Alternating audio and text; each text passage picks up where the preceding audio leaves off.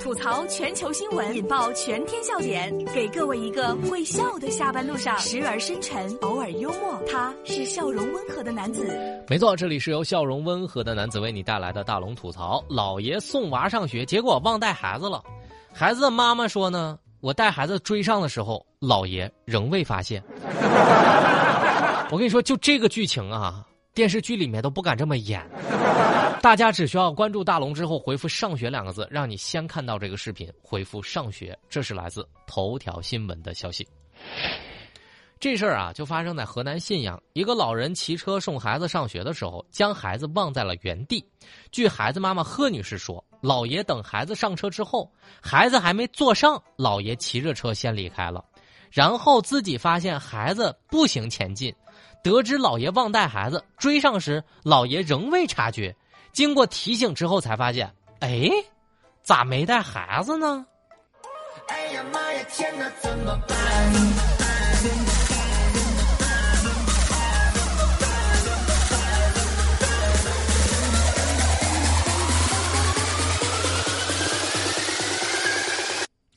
我如果遇到这个情况，就是刚刚那首歌唱的一样，咋办呢？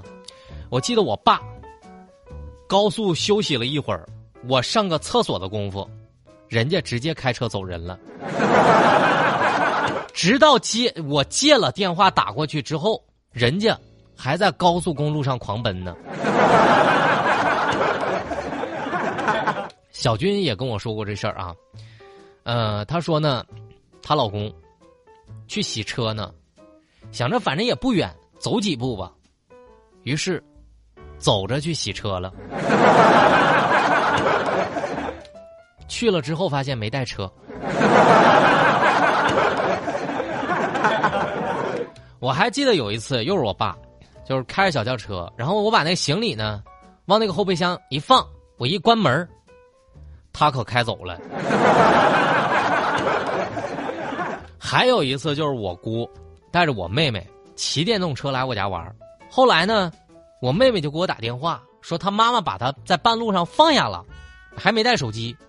果然一小会儿，我姑姑自己来了。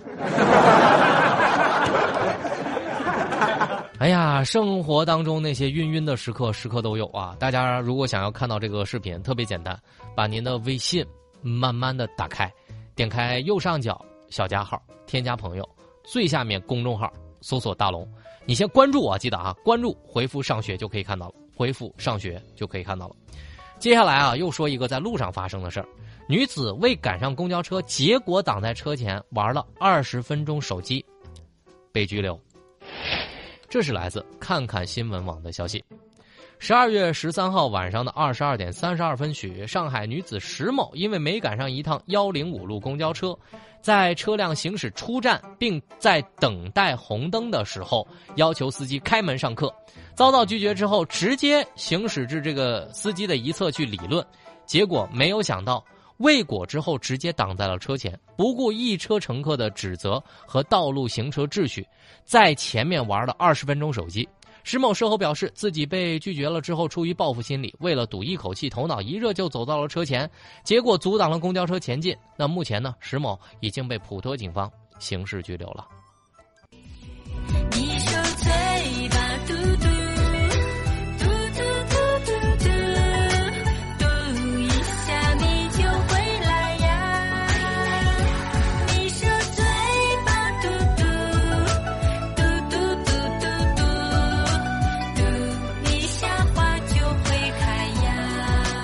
咋啦？不高兴了？嘴巴嘟起来了？我跟你说，这事儿要是在二十多年前呢，司机肯定会开门的。但是后来呢，咱们公交车上都有全程监控了，非站点上下客是绝对违规操作，司机是要扣钱的。所以在这里，大龙必须想说一句话：在公共安全面前面前耍个人情绪，看似任性，但实际上危害的是公共的行为，实则触犯了刑法。我们每个人都是社会的一份子，都有维护社会公共安全的义务和责任，切不可因为个人情绪罔顾公共安全。面对路怒的过度情绪或者是过激情绪和行为，多一份对法律的思考，多一份对法治的敬畏，也许人人都会做出正确的选择。这里是大龙小课堂。吐槽全球新闻，引爆全天笑点，给各位一个会笑的下班路上，时而深沉，偶尔幽默。他是笑容温和的男子。没错，这里是由笑容温和的男子为你带来的大龙吐槽。找到大龙的方式超级的简单，把您的微信慢慢的打开，点开右上角小加号，添加朋友，最下面公众号搜索大龙。关注大龙之后，记得回复“上学”两个字，就可以看到那个搞笑的视频了。回复“上学”，接下来要分享一个特别励志的新闻：励志七零后中专自学考试逆袭成为清华法学博士。这是来自央视网的消息。近日啊，一位七零后山东大姐郭卫的开挂人生激励了很多人。郭卫在山东的农村长大，中专毕业之后呢，就成为了一名护士。二十五岁从医院辞职，开始自学法律专业，并且先后拿到了北京大学的法律硕士和清华大学的法律硕士的录取通知书。最终在二零一二年考取了清华大学的法律博士。求学之路，郭卫披荆斩棘，幸运的是他得到了家人的极大支持和鼓励。他想对现在的年轻人说啊，努力应该是人生首选的标准。超出你的热情，伸出你双手，让我拥抱着你的梦，让我拥有你真心的面孔，让我们的笑容充满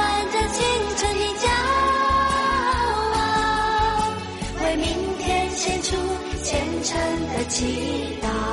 大龙只想说一句：其实哪有什么开挂的人生啊，都是他尝尽其中艰辛、拼命努力得来的人生。